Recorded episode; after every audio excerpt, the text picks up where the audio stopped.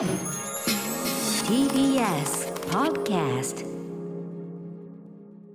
生放送でお送りしている明日のカレッジ金曜日武田砂鉄です。ここからはニュースエトセトラ TBS ラジオの澤田大記者と1週間のニュースについて話していきます。澤田さんよろしくお願いします。こんばんは。よろしくお願いします。文化放送ではい。触れていただいたようで、触れましたかね、はい。あそうだそうだ。あのーそう細田議長のことをね、はい、ずっとやってる人半が笑いで、TBS にいるぞと いうことを言いましたよ、半笑い半笑いでしたっけ？半笑いでした。ええ。まあ、自覚はなかったけどね、いいえー一つ、わ我々二つ、はい。二人に関する告知といいますか、はえー3月11日、はい。13時からですね報道特別番組「伝える東日本大震災から12年」とはい。いう番組がありまして、えー出演が荻上チキさん南部ひろみさんそして、まあ、私、えー崎山記者そして澤田さんもお出になると、えー東日本大震災の被災3県からの中継を交えてお送りするということになっております。はい。えーまあ、これ本当にいろんなところとねつないで中継をつないで、まあ、この12年のタイミングでまた改めて考えるとはい。いう番組になっておりますのでもうあと1週間後か、1ね。週間とその土曜日ということになりますので、3月11日土曜日13時、えー報道特別番組「伝える東日本大震災から12年」えーぜひ聞いていただければなと思っております。はい。えーじゃあ今週はもういろいろとありましたね。まあそうですね、予算が衆議院を通過して、えー参議院に、うん。えー審議の場が、まあ、水曜日から移ったとはい。いうことで、まあ、その話を中心にいけるところまで、行きましょう。もうちょっと過去最大級にページ数が多いとわいう 感じなんですけど、うん、まず、えー、何曜日だ、これ、火曜日か。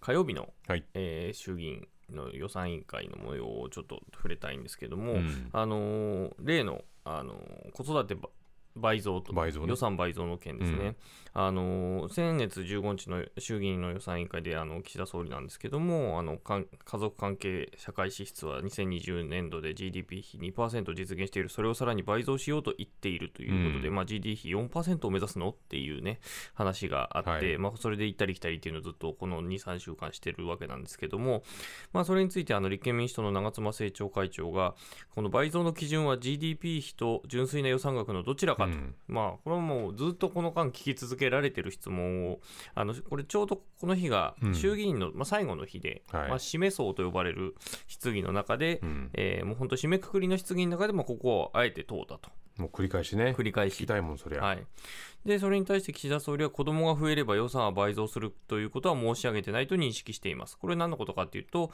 えー先週触れた木原官房副長官が、い、や、子どもが増えれば予算増えますからという、うん 話をしたというところに、まあ、あの引っ掛けて言ってるんですけれども、でその倍増の期限っていうのを問われたときに、あの子どもが増えれば、えーそれに応じて予算が増える面もあるという社会保障予算の特性を紹介した上で、出生率をトレンドによって倍増が実現するタイミングが変わりうると。うん。えーこうしたことを紹介して、それゆえに効果的な、えー予算の中身を考えることが重要である、こういった趣旨の発言だったところ、木原副長官の発言について、まあ、ある種フォローをしたと。うん。で、まあ、最初から GDP 比いくらとか、今の予算と比較でどうかとか、数字ありきではないということは従来から申し上げていますと。うん。まあ言ってましたっけっていうところではあるんですが、うんで将来に向けて倍増に向けての大枠をしっかり示していくと。うん。でこうした考えから方を従来から再三申し上げて、えーうんさせていただいておりますということで、まあ、結果よくわからなかったっていう、衆議院通過の日までよくわからなかったっていうことですね。質問はだってその倍増の基準がその GDP 比なのか、ん純粋な予算なのかどちらかという問いかけたけれども分かんないねこれはねね答えてないと答えてないです。いうことなんですな。はい。うんそして水曜日、これ、えー舞台参議院に移ります。はい参議院の予算委員会で、同じく立憲民主党の辻元議員、あの、うん去年から参議院に、えーそうですね移りますね。ええで冒頭あの、まず先制パンチを食らわすんですね。うんあの総理の口癖は様々はい。なんですと。うん。で、様々な議論とか、様々な意見と、総理がおっしゃるとき、大体ごまかすときなんですねと。うん。で、えーこの、えー私との質疑では、この様々な議論、様々な意見という言葉は封印していただきたいとうん。いうふうに、まあ、先生のジャブをこう打っていくという最初からもうこの言葉を使わないで答えてくださいというふうに言ったと。ところを言ってたんですね。うん。じゃあそこから質疑に入っていきますということで、あの防衛予算に関してその増税するっていう話がまあ出てますよね、年末、去年の年末に閣議決定されたという、うん。でその増税の時期については、まあ、揺らぎが出ているっていうところだったと思うんですけども、あの雑巾絞りに絞って一滴も出ないということなんですかと、うん。まあ、だから増税するんですかと。うん。いうふうにまあ問うと、これに対してまあ鈴木財務大臣の方は、あの教育費でありますとか、科学技術でありますとか、そういうような必要な、えー財政需要のあるもの、それに手当てするもの、それはしっかり確保しなければいけませんと。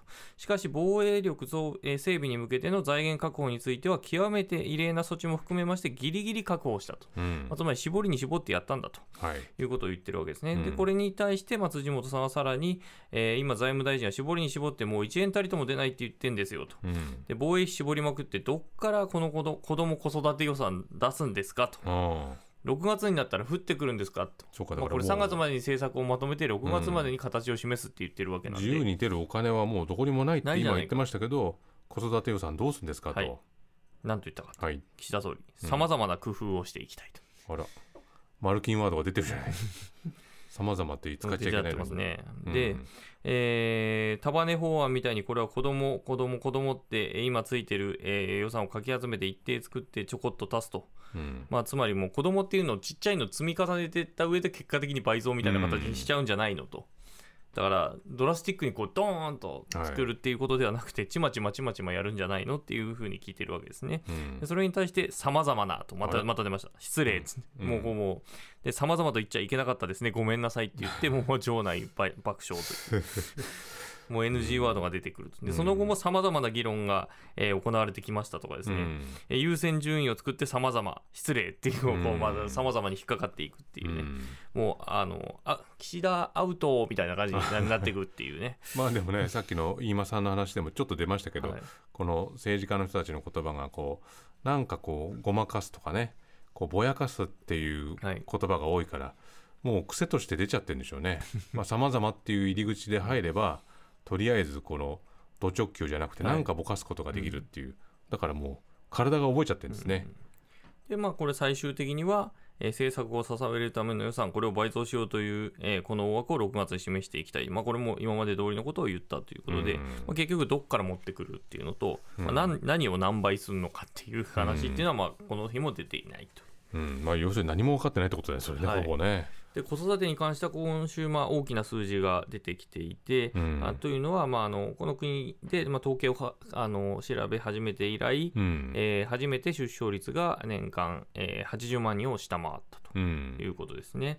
で、これがまあ厚労省のまとめで、この日分かったということですね、水曜日です。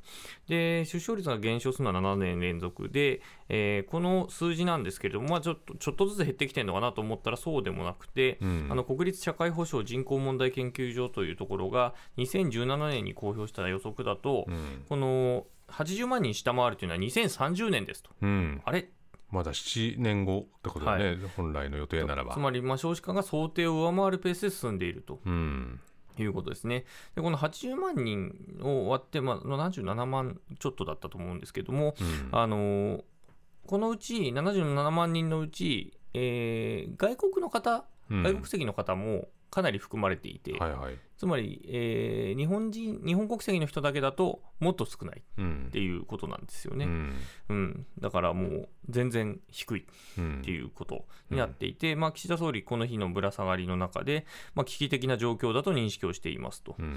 でぜひこうした少子化のトレンドを反転させるために社会において求められる子ども・子育て政策、これを,、えーをえー具現化し、政策を進めていくことが重要であると改めて強く感じていますとうんいうことは言ってるんだけれども、まあ、なかなか、えーこの間の棺で、じゃあその反転できるようなこう、うん。ドーンっていう、まあ、ある種のぶち上げがあったかっていうと、まあ、本当の最初の最初に異次元のっていう話を、えー異次元の子育て政策っていうことを、えーあそれあれは伊勢神宮だったと思いますけど、そうだね。って言ってたんだけれども、も、うん。その異次元さはどんどんこう後退してってるなという、交代してってるし、まあ、今ね澤田さんがこうさっき紹介してくれたように、その予算とか、はいまあ、どういうふうに何に使うのかっていう、そういうことさえ示してない状況で反転させるということだけは言えると。無理があるねこれはなんねかすごいんですよね。うん。で、そんな中なんですけれども、木曜日、えーうん。昨日ですね、えー自民党の、えー教育人材力強化調査会といううん。調査会の中で、えー子育て世代の教育費負担の軽減に向けた、まあ、あの提言うん。の、まあ、大枠が固まったとはいうふうに、まあ、時事通信が報道したと。うんこれオープニングで佐哲さんも触れられてましたけどもびっくりしたねこれ本当にねびっくりしましたね。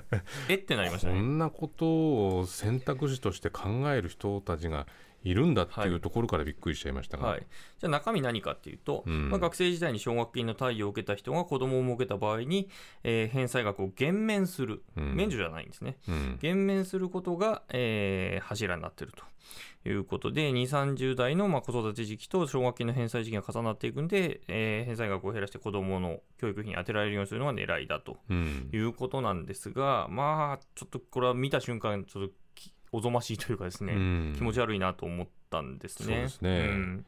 であの今日参議院の質疑でもこれがあのこれも質疑がありました。はい。うん。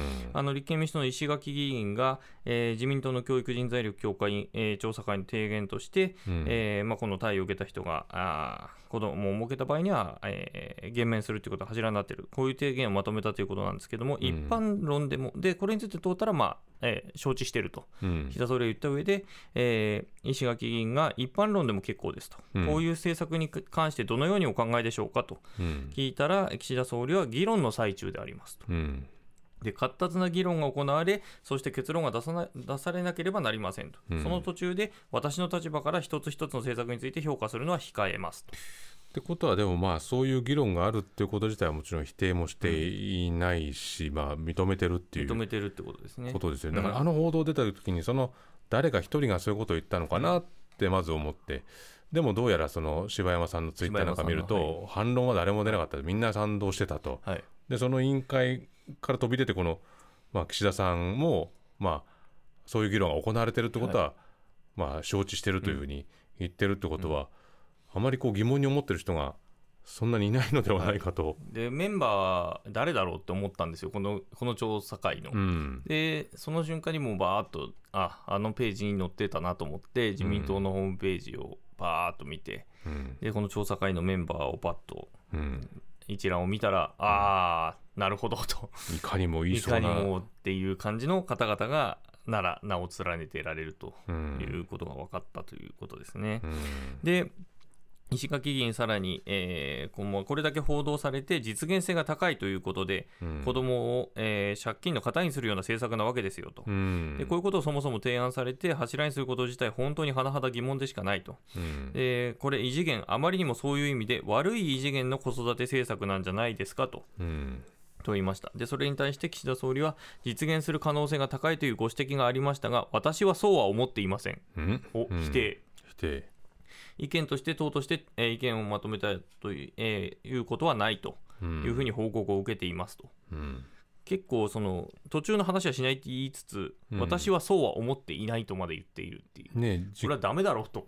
じっくり把握した上で私はそう思ってないというふうに言ってるわけですもんね。うんなので、まあ、見守る姿勢は見せつつ、うん。でもかなりネガティブな方向に一応うん。方向としては示したという。まあそれはちょっとね、あの世の中の反応っていうのも見てるっていうこともあるでしょうけど、こういう意見っていうのがこう平然と表に出てくるっていうこと自体がね、その体制に対して疑問がはい、どうしても出てきてしまいますが。これ TBS テレビなどの取材に対してこの柴山さんはい。が取材に応じてますと、うん。でこれそもそもまあ女性だけかっていうのを問われて、まあ、いやこれ男女問わずですよとうん。いう話、それから、まあ、特に子育て世代の、えー負担を軽減していくことが抜本的な強化につながるとうん。いうことで、あの出産に伴うというよりも子育て支援の拡充という、えーことで、まあ、議論していると。うんであたかも子供を産まなければ恩恵がないというような文脈で捉えられてしまったのは大変残念だと。うん子供ができない方を差別するものではないというふうには一応はおっしゃっていると。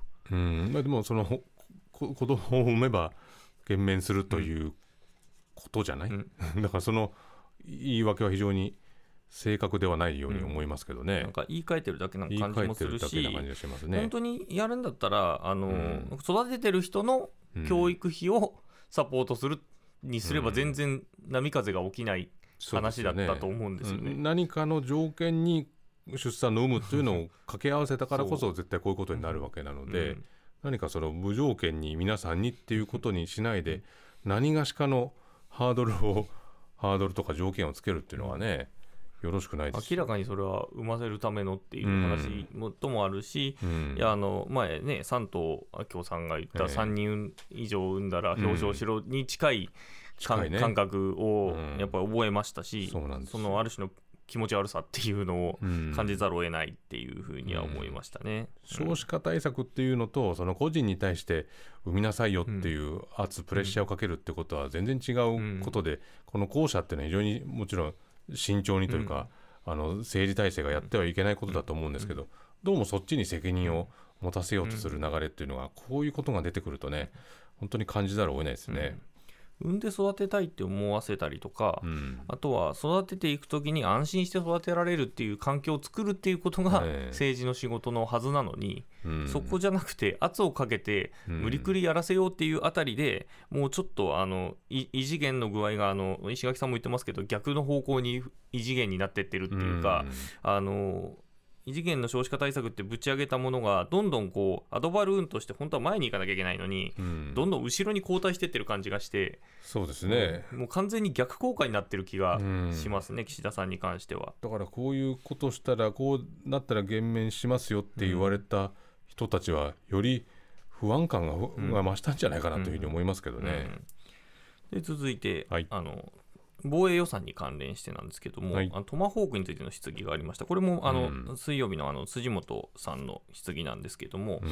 このぼトマホークの使い方っていう話で、はい。あのーこれ、トマホークは飽和攻撃といって、その、うん。スピードが実は遅いと。うん。なので、たくさん撃ち、要するにちょ一発だけ撃っただけだと、うん。撃ち落とされちゃう可能性があるので、いっぱい撃って、うん。まあ、それで攻撃をするものだと。うん。いうことについて触れた上で、じゃあこれ、例えば那覇と東京間ではどれぐらい時間かかりますかと、まあ、これ、つまりあのトマホークの遅さを示すっていうことなんですまあ、ジェけども、ット機ぐらいと言われてますもんね、スピーあ。のそうなんです。あの防衛省のその整備計画局長は1時間45分、東京・那覇間。うん。で、えー続いて、ボーイング747だったらどのぐらいかっていうのを聞くと、うん。国交省の局長が、あの航空局長が2時間かからないと、まあ、うん。ほぼ同じぐらいだと。うん。いうことで、なので、ほぼ同じだから撃ち落とされる可能性が高いので、大量に撃つわけですよねと、使い方としてと。うん。いうことですね。でそしたら浜田防衛大臣は、やはりアメリカはそのように使っておるようであります。そのように使っているというのは、一斉に大量に撃つと。うん。いう使い方をしていると。で日本とすれば、これは我々がやろうとしていることにはそぐわないかもしれませんがと言っちゃったっていう。そぐわないって言っちゃったよ。でしかし我々と、あそぐわないではなくてすみませんって言っちゃって、謝っちゃう謝っっていうちゃったよ。っていう。うんでもまあ使い方によっていろいろ工夫していくことになるというふうに思いますというふううにん浜田さんが言っちゃった。そぐわないって言ってしまうという。そぐわないんじゃんじゃ選手防衛っていうね防衛大臣がそぐわないってそ言っちゃったじゃんぐわないって言っちゃったそぐわないものを買っちゃうんだっていう、すごいねそれは。っていうことがまあこの質疑の中でまあ分かってくるっていうことですね。まあこれ石破さんとかもこのトマホークで果たしていいのかっていう質疑はね先週されたりもしていて与党内からも疑問の声自体は上がってるんですよね。うんうんでも大量に買ったと。でそれが今週やっぱり出てきて何発買ったかっていうのを、うんえー言ってなかったんですけど400買いましたと。ことっていうことをね、うん言ってましたね。で続いてはい。同性婚についてです、これは火曜日の、えー衆議院予算委員会なんですけども、共産党の宮本徹議員があの同性カップルに法的な結婚を認めないというのは、国が同性愛者を差別していると、うん。えーこういう認識はありますかと。うん。聞いたということですね。でそれに対して岸田総理は、その憲法24条の第1項で、えー婚姻は両性の合意のみに基づいて、えー成立するというふうに規定していると。いうふうに言って、えー当事者双方の性別が同一であるという婚姻の成立、すなわち同性婚制度を認めることは想定していないと、これが政府の考え方でありますと。したがって少なくとも同性カップルに、えー公的な結婚を認めないことは、国による不当な差別であるとは考えておりませんとうんいうふうに述べたと。うんいうことですね。で、まあ、今後については、まあ、えー、様々な意見や、出た様々。えー議論や裁判や、あるいは様々出た。様々な制度の導入、うん。えー運用の状況をしっかり注視していきながら議論を進めていきたいとうんいうふうに言ったということで、うん。えーこれが結構またね、あの物議を醸している発言ですね。不当な差別であるとは考えておりませんと。そうですよね。うん、でも現状置かれている状況がどういうことかっていうことを考えずにか、あの言葉を返している印象を受けますね。うん。誰が好きかで、まあ、差別はされるってことですね。そうですよね、まあ、だから制度的にあの同じような条件になってないってことは明らかなわけですからね、それに対していや差別ということではないというふうに言い切ることは難しいと思いますけどね。で続いて、はい。もう今日委員会だけで押していきます。えはい。えもうえーいろいろあるからね。てんこ盛りすぎるんですよね、今週ね。え五輪です。五輪だよはい。あの、うんオリンピックをめぐって、まあ、今週動きがありましたね。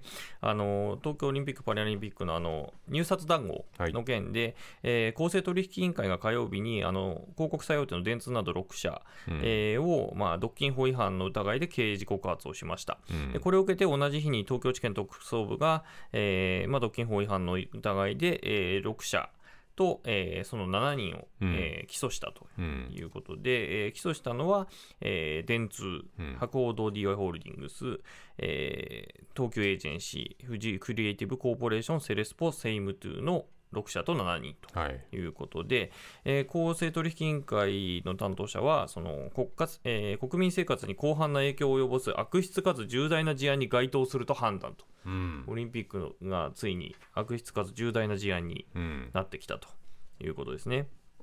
で、これについても質疑が行われます、はい。当然ながら。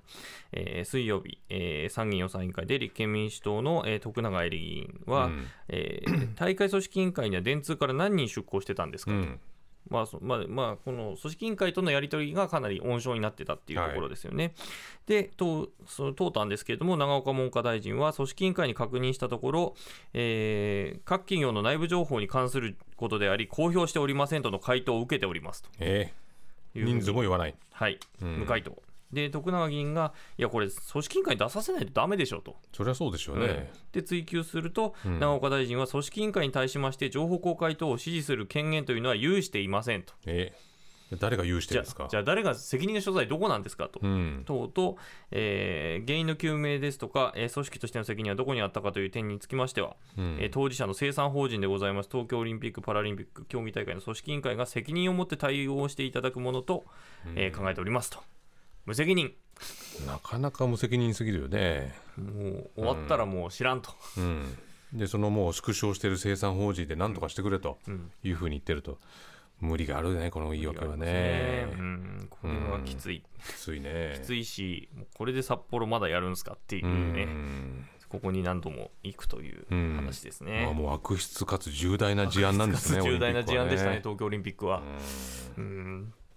で、続いて、はい。今日今日ですね、うん。あの先ほども、えーニュースで触れたんですよねね。あの立憲民主党小西議員なんですけども、総務省の職員から入手したとして、あの放送法の解釈に関する文書っていうのをまあ公表したんですね、で公表された文書の中では2014年から15年にかけて当時の安倍政権の下で磯崎総理補佐官がまあ主導する形で総務省に対して、まあ、あの放送の、えー政治的公平の解釈の見直しを求める動きがあったということが書かれた、まあ、一連のメモ70枚ちょっとあるっていう、で全部見たんですけど、はい。なかなか興味深い中身でしたね。うん。あのそれこそ TBS のサンデーモーニングがやり玉に挙げられていて、何度も出てきましたね、はい、私、この時期、サンデーモーニングのスタッフでしたね。あそういちょうう時期にどこの時期ですね、これ。なる2014ほど年から15年。そんな巡り合わせが、はい、ちょうどその時期スタッフでしたねうん、確か。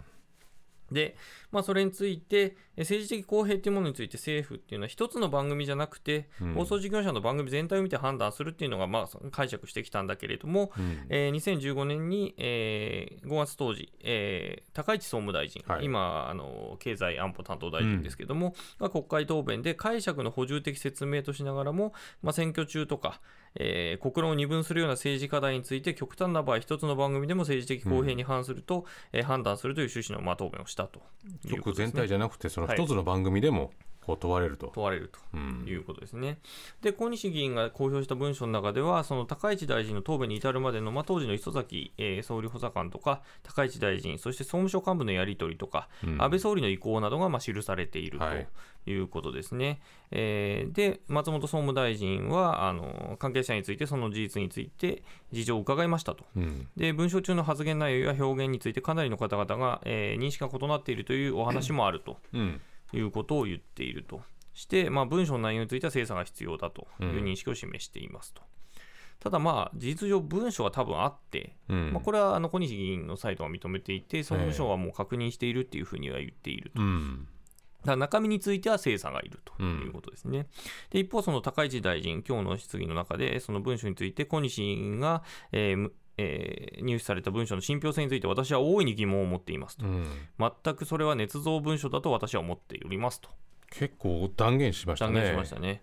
で、小西議員がこれは捏造の文書でなければ大臣、えー議員を辞職することでよろしいですねと聞くと、高市大臣は結構ですよと。うん、述べたと。大臣そして議員を辞職する中身捏と。造だと。うんで一方の当事者、磯崎さん、うんもう議員、えー、と今、落選していて、はいえーツイッターに、うんえー放送法で定める政治的公平性の解釈について、総務省と意見交換をしたのは事実ですと、うん事実ですと言いましうたね。んで補充的説明してはどうかと意見しましたとうんいうふうに、えーツイッターに投稿していると。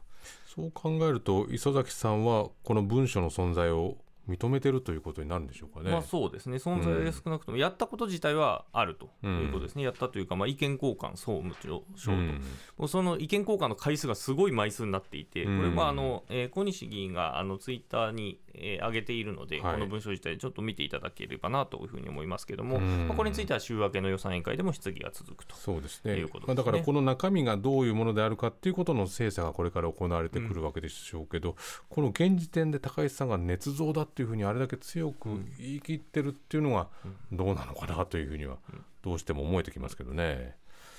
澤田さんありがとうございました、はい、失礼しました。この後放送終了後には YouTube でアフタートークの配信もあります。そこでも澤田さんと話しますのでラジオでお聞きの方もぜひ終了後 YouTube ご覧になってください。以上ニュースエトセトラでした